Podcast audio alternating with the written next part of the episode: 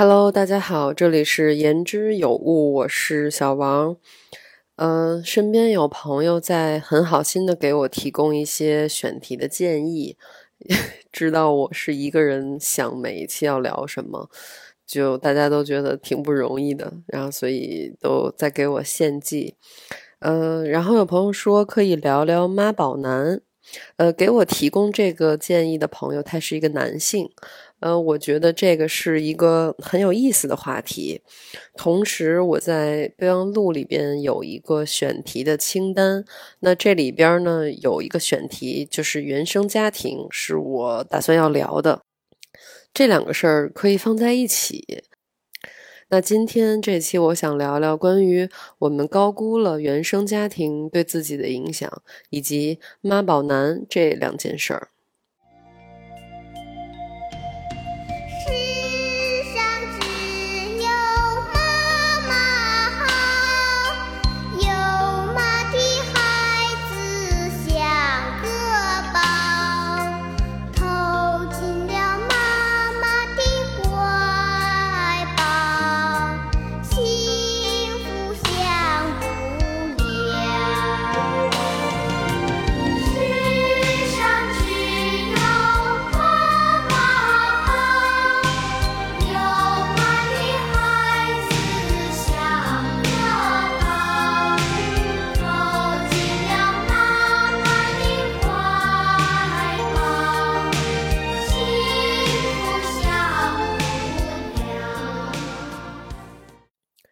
原生家庭这个词呢，因为近几年心理学的普及，被越来越多的提到。这是一个很西方的描述。嗯，在“家庭”这个词儿的前面加了“原生”这两个字，一下显得“家”这个空间的描述很学术、很理性。原生家庭这个词儿听起来也是很生物性的。有点像追根溯源一样，站在现在去回溯我们的过去成长的每一步，回到最原始的那个叫做家庭的空间里边。那事实上，这个空间是由两个人组成的，他们把各自身上携带的信息融合在这个空间里边，而他们身上携带的又是上一轮组成这个空间的两个人身上所留下的信息。就这样一轮一轮的把信息显化和复制下去。那我觉得家庭这个概念经过弗洛伊德的理论诠释之后，他在这个空间里边提炼出了童年时期的经验对后来的心理发展和性格形成的影响，也用于心理分析和精神疾病的治疗当中。嗯，我也是这几年才开始慢慢的了解心理学的相关的内容。呃，一开始是买了一本给心理治疗师的礼物，嗯，但这本书对于我来说有点学术，我不太容易进入。嗯，后来通过也许你该找个人聊聊，和最近在看的不原谅也没关系这种，呃，比较简单易懂的角度，开始有了浅显的了解。包括在微博上面也关注了一些和心理学以及精神分析有关的博主，那从他们那儿也获得了一些碎片的知识。呃，我会开始了解心理学，一方面是基于在这个阶段，我开始会向内探索。呃，我有一个习惯，就是我会很自如的跳出当下来，意识到我做这件事儿的意图是什么。就比如说，在刚才我刚开始准备今天播客的内容，那肯定我不喜欢这个思路被打断嘛。呃，可是突然接到了家里来的视频电话，所以接起来的时候一开始有点不耐烦，我就想找机会结束。但这个过程中，我突然意识到，我妈呢只是需要一些倾听和陪伴，因为这会儿她一个人在家。那另外一部分也是因为她很久没看到我了。所以，当我跳出来看的时候，我就不太会被这种不耐烦带着走，也不太会被这种不耐烦所打断。嗯，我会愿意给家人一点时间。我觉得思路打断一会儿也没有关系。所以，就是这类长期的自我训练，让我开始更了解自己了。而开始的这个过程，心理学在这里边起到了一定程度的作用。那另外一方面，我会开始主动了解心理学，也是因为我周围的朋友有在做心理咨询，我在和他们的接触过程中获得了很多的疗愈。呃，有两次让我印象深刻的是，有一次在和朋友喝酒的过程中聊到了小时候的事儿，嗯，聊到了小时候那些长大了之后回想起来会很难过的事儿。那这个时候，朋友说了一句：“我愿意接住你。”我当时差点眼泪都没绷住。嗯，但是其实事后我想明白了，就当时反应那么激烈，是因为我内心的小孩唤起了小的时候对抛弃感的那种恐惧，而我的朋友说的那句话会让我觉得很有安全感。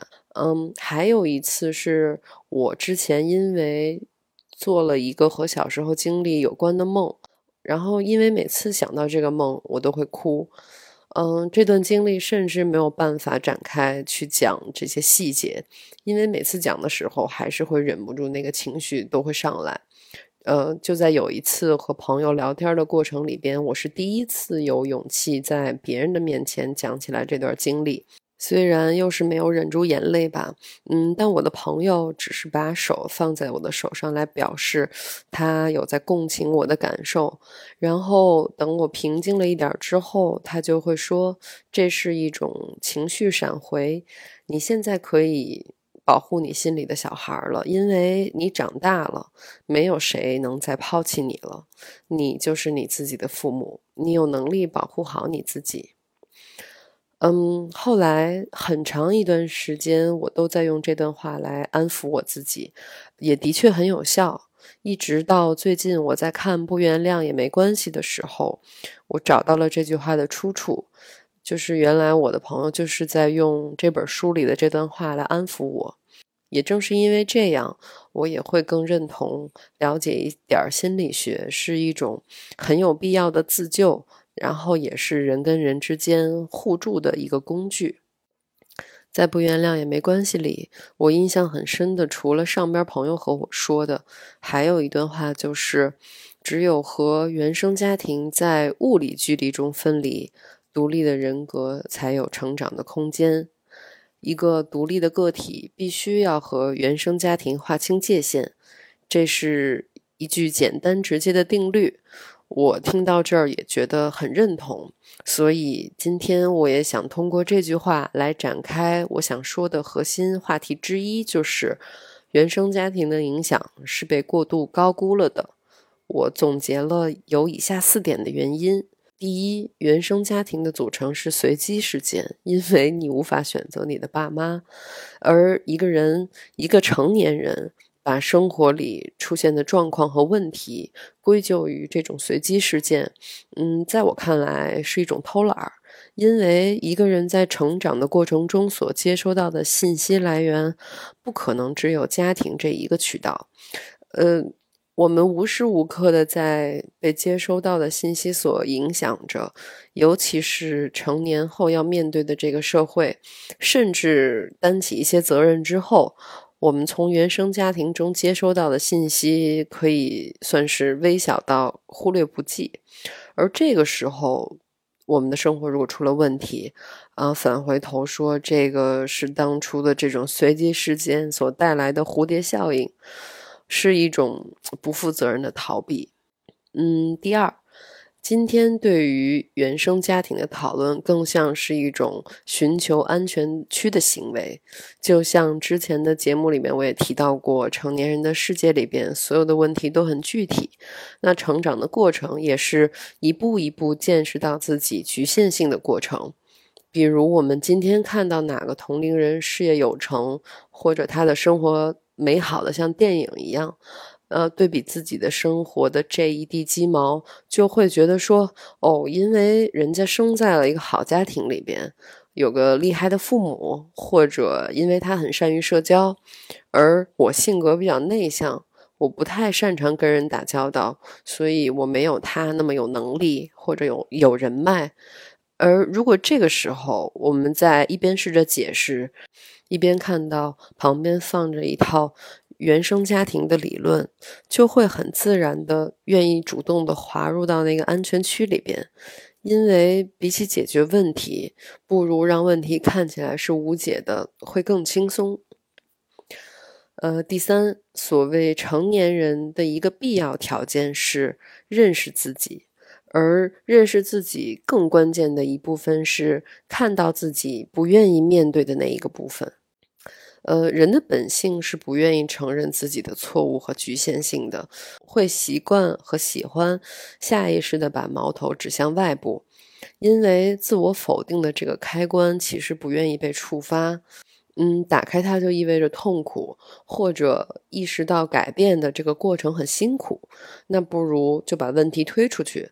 比如说，我事业到现在没有任何的规划和起色，比起承认我在走每一步的时候没有去很好的规划，也没有提高自己的能力。那这个当然听起来就很痛苦。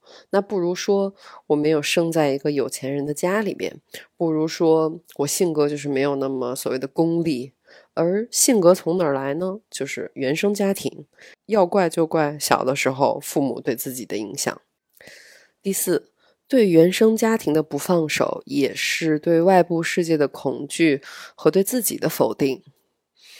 呃，我们所有的行为习惯走到今天，其实都是基于过去经验的训练。比如遇到事儿先找别人的问题，比如没有很努力的去做好眼下的事儿。呃，追溯起来都可以从原生家庭里面找到根源。就小的时候你一件事搞砸了，有父母来兜底。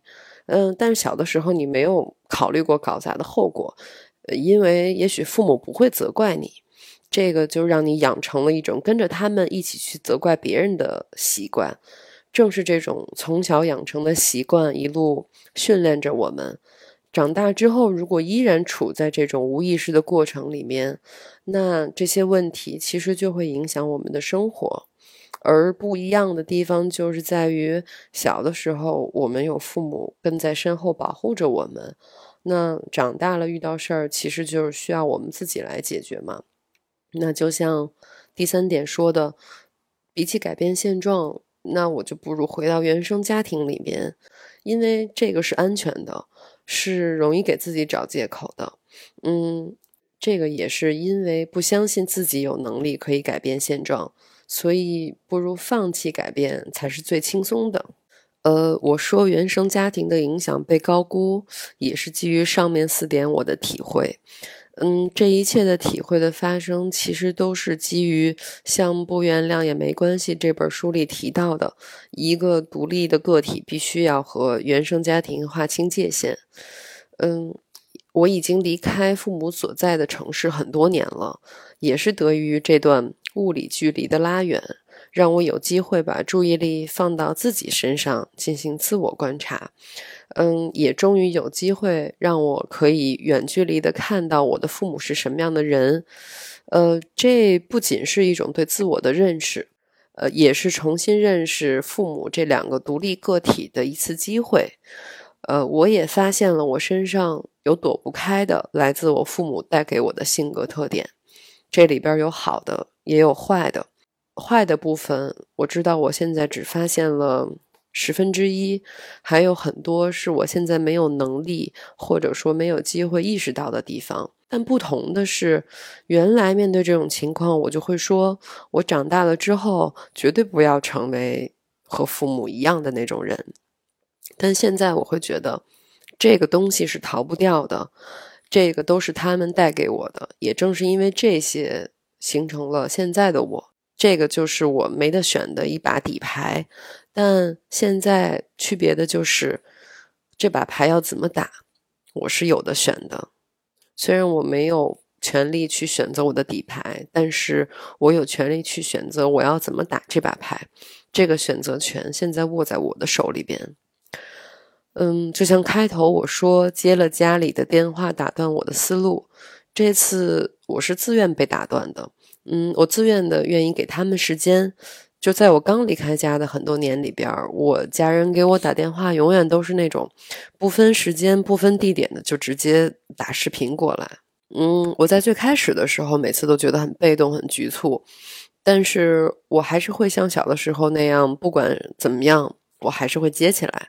呃，因为如果不接的话，他们就会质疑，甚至会问为啥不接电话呀？类似于这种。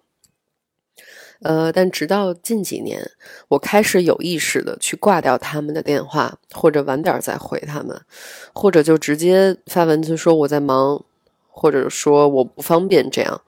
呃，一开始他们不是很能接受，嗯，后来经过了一段时间，我发现他们开始意识到，哦，我确实开始有我自己的生活了，他们无法再控制我了，于是他们不得不向我低头。现在的话。一般会先给我发消息问我忙吗，或者说方便打电话吗？而我如果真的挂掉他们电话的话，他们也没有那么愤怒，或者说想要质问我了。我也会根据当时的情况选择是不是要接他们的电话。呃，我举这个例子，一方面是想说，我很鼓励每个人和父母可以距离都拉得远一点儿，可以是不同的城市。那我觉得最次的话就是住得远一点吧，还有就是见面的次数能少就少，这个不是坏事儿。嗯，就像我现在回家，我其实不太能接受在家待着超过 一周的时间。呃，这个也是因为这个独立的自我经过这些年的自我训练，已经和之前都不一样了。而那个叫做家的空间，回去的状态其实更像是回到老地方去做客。嗯，还好我家人不听啊，估计听了可能就要说我是白眼狼了。嗯，而我觉得这种做客的心理会让我对他们更宽容，也更包容，因为已经意识到他们已经老了，不再是之前的那个严厉的或者说是不可撼动的角色，甚至会滋生出来一点慈悲心来面对他们。所以一路到现在，我不认为我们自己身上的行为习惯有什么是不可改的，更多的还是说我们没有觉察到，以及就算觉察到之后，我们是否愿意去改变。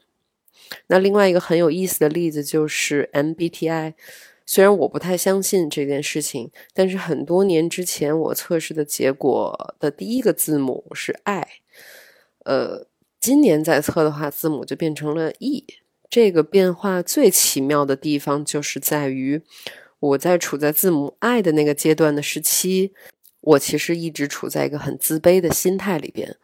我知道我的自卑是来自于我的原生家庭，而我也觉察到了是什么原因形成了我的这些自卑。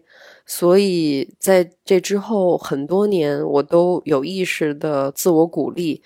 同时，也得益于身边朋友们给我的善意，我们一起在帮助我把心里面的那个小人 身上面的裂痕一寸寸的拼贴粘好。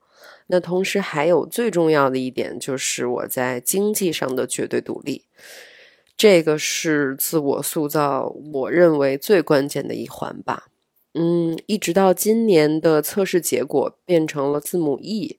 我突然意识到，哦，我好像现在确实是比之前自信了一些。那这个就是我这些年自我塑造的结果。那我看到这个测试结果，我很欣慰。我记得当时我在心里还偷偷夸自己，就是嗯，小王 做的不错。嗯，分享这些经验也是希望可以给你一些思路或者鼓励吧。嗯，就是我们在心里边那个满身伤的小孩，他其实有机会成为一个全新的样子。之前这个小孩是我们的父母所塑造的，那接下来这个小孩的父母就是我们自己。我们可以通过重新塑造他，而让我们变得更了解我们自己，了解自己，也许可以获得解决生活问题的能力。我想和很多已经觉察到自己自卑，或者是还没有机会发现自己自卑的朋友说，其实我们每个人都很棒。说起来太鸡汤了。嗯，那刚才聊到了经济独立，那这个就可以延展到今天第二个我想聊的话题——妈宝男。当然，这个不分性别。呃，也有女的是，也可能是妈宝或者是爸宝女吧。呃，以我在生活中浅显的观察，我觉得成为妈宝的主要的原因有四点。第一，就是在经济上无法独立。这个其实很简单粗暴啊，因为经济基础决定上层建筑。以我的体会来看，当你的生活支出完全由你自己来承担，那在父母面前，你自然腰杆就会硬起来，因为他们手里面没有什么能控制你的绝对的软肋了。而如果你愿意脱离出原生家庭生活的话，这一步就很关键。当然，我知道很多人不愿意，或者说没有。脱离原生家庭的诉求，那我觉得也不错，因为每个人都有自己选择的理由。嗯，第二点就是对母亲的迷恋无法割舍，这个我见到过很多，就是母亲对儿子的那种无微不至的照顾。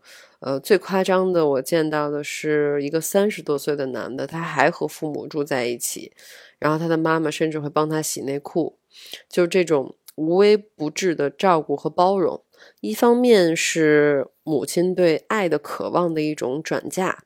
我的观察是说，这种女性往往在婚姻生活中无法得到认同或者是满足感，于是转嫁到了孩子身上，有点像把孩子当成自己另一半一样。嗯，她通过去付出而获得存在感。就像就是这种恋母情节，我认为是互相成就的，可能听起来会有点让人不适，但其实，在生活里边，我们会听到父母有时候会骂我们说：“哎，你跟你爸一样，或者哎，你跟你妈一样”，类似于这样的责备。这个其实就是一种愤怒的转移，就是他们是在把对另一半的不满转嫁到孩子的身上。而在这样的环境下面长大的孩子，其实很难愿意，或者说很难有能力主动脱离这种舒适区，因为他不可能在外边找到第二个妈。嗯，可能也有吧，因为我知道也有那种愿意当小妈的女的，我也见过。嗯，这也是一种原生家庭的影响，可能。就是这种愿意当小妈的人呢，是对父爱或者母爱的缺失，导致他需要通过找到一个具体的对象来付出，从而得到存在感。我觉得这个可以以后有机会我们慢慢再展开。今天我们先回到 妈宝男这块儿。呃，第三点就是缺少对责任有意识的训练。那这个其实就是第二点的产物了。责任这件事儿从来都不是一件轻松的事儿。嗯，想象一下，三十岁了，你不需要负任何的责任，自己的生活一切都被妈妈兜底。我想，这个对某些男性来说应该是一种巨大的诱惑吧。嗯，另外一方面就是母亲也不愿意给孩子训练责任心的机会。因为责任代表着你要独立去承担，一旦当你有了独立承担的能力，母亲在这个时候就会找不到存在感和满足感，因为你开始变得不可控了，你甚至开始会动了想要离开他的念头，这个对于这样状态下的母亲来说是无法接受的，所以他会一直试图去剥夺孩子训练责任心的机会。这也是制造了一种巨大的温柔乡。嗯，第四点就是妈宝这种状态是一种过度的自卑或者说过度的自傲所形成的。呃，有些母亲会通过否定和肯定两种极端来保证这个孩子一直是处在自己可控的范围之内。就比如，呃，一直否定孩子是为了让孩子一直听自己的。而相信只有母亲能帮我去解决所有的问题，呃，又或者说一直极端的肯定孩子，会让这个孩子过度的自傲，他也会失去对于现实的判断能力。那这样的人长大了，其实没有办法接受一点外界的否定，他会像惊弓之鸟一样，看不清楚现实到底是怎么样。遇到一点挫折或遇到一点批评。他就会回到家庭里边，甚至回到母亲的身边，获得肯定和自信。而这种互相的控制和成就，就会很深的影响一个人成人后的行为，而且越晚意识到，我觉得改变的机会就会越小。那在这儿，我也觉得是妈宝男这种东西，应该是仁者见仁的吧。我知道，真的有的人是喜欢当小妈，那也许这种就很适合他。嗯，有的人不喜欢，反正我觉得还是 遇到了要离远点吧。哦，对了，我要补充一下，就是上面的这套理论，我觉得是男女共用的，包括。女生就是包括妈宝女或者是爸宝女的话，其实我认为也是上面的这些问题所造成的。好了，这个就是今天我想和你浅聊的关于原生家庭和妈宝男这两件事儿。妈宝男我觉得没啥可说的，反正他不在我的选择范围内。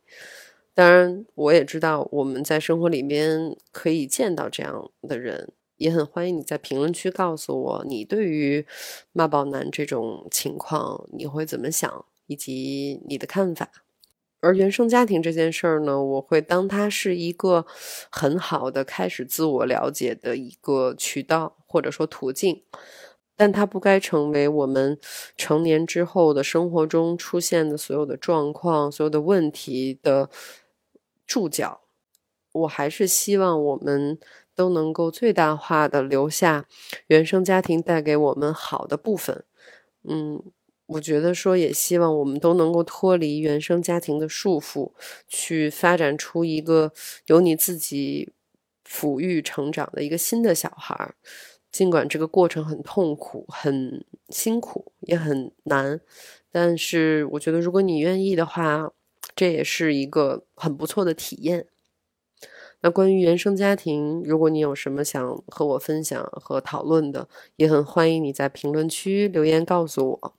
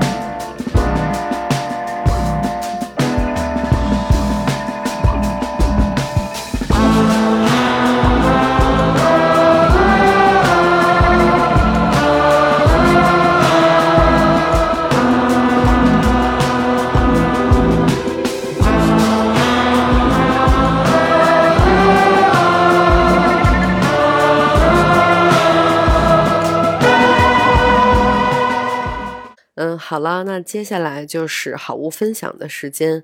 首先想分享一张专辑，是来自 Bad Bad Not Good 在二零一四年发表的一张专辑，叫三，就是那个罗马数字的三。呃，这张专辑我有点没法给它的音乐类型定位，因为它也有点摇滚，有点爵士，主要就是我对音乐的分类没有那么懂。嗯，我只知道好听或者是不好听。嗯，Bad Bad Not Good，我觉得其实算是一个比较小有名气的乐队了。我还有机会早年间在北京看过他们的现场，挺棒的。呃，我觉得很适合在任何场景下选择他们的音乐当你的环境音。嗯，我会选一首专辑里的歌来当结尾，你可以试试看。呃，接下来想分享的好物就是刚才被提到过很多次的那本书，就不原谅也没关系。呃，我才读了三分之一，但是我相信这本书是一次很好的自我疗愈的机会。我希望，如果你也曾在原生家庭里边有过不好的体验或者是经历的话，那这本书可以给予你一些抚慰。哪怕就如果你可以借此机会去哭一哭，我也觉得这是一次不错的排毒的机会。嗯，最后想分享一款 面霜，是我最近换的 SK two 的大红瓶抗皱保湿修护紧致面霜。呃，我刚开始用，我会觉得这款面霜比之前用的资生堂的效果要好一些，就是脸上涂完之后真的会亮一点儿。当然，我也知道这个就是 没有花钱的不是了。嗯，反正就是目前看效果，在我意料之外，我觉得还不错。想推荐给仍然野心勃勃的朋友们，我觉得不管是男的还是女的，让我们一起来试试 SK two 能不能扛得住三十岁的野心吧。嗯，好啦，那这个就是今天的全部的内容了。很欢迎你打赏。订阅、转发、评论、点赞，也欢迎你留言告诉我你想听我聊的任何的话题。呃，如果你在睡觉，就祝你有一个好的睡眠；如果你醒着，就祝你有美好的一天。那让我们下期再见喽，拜拜。Mm-hmm.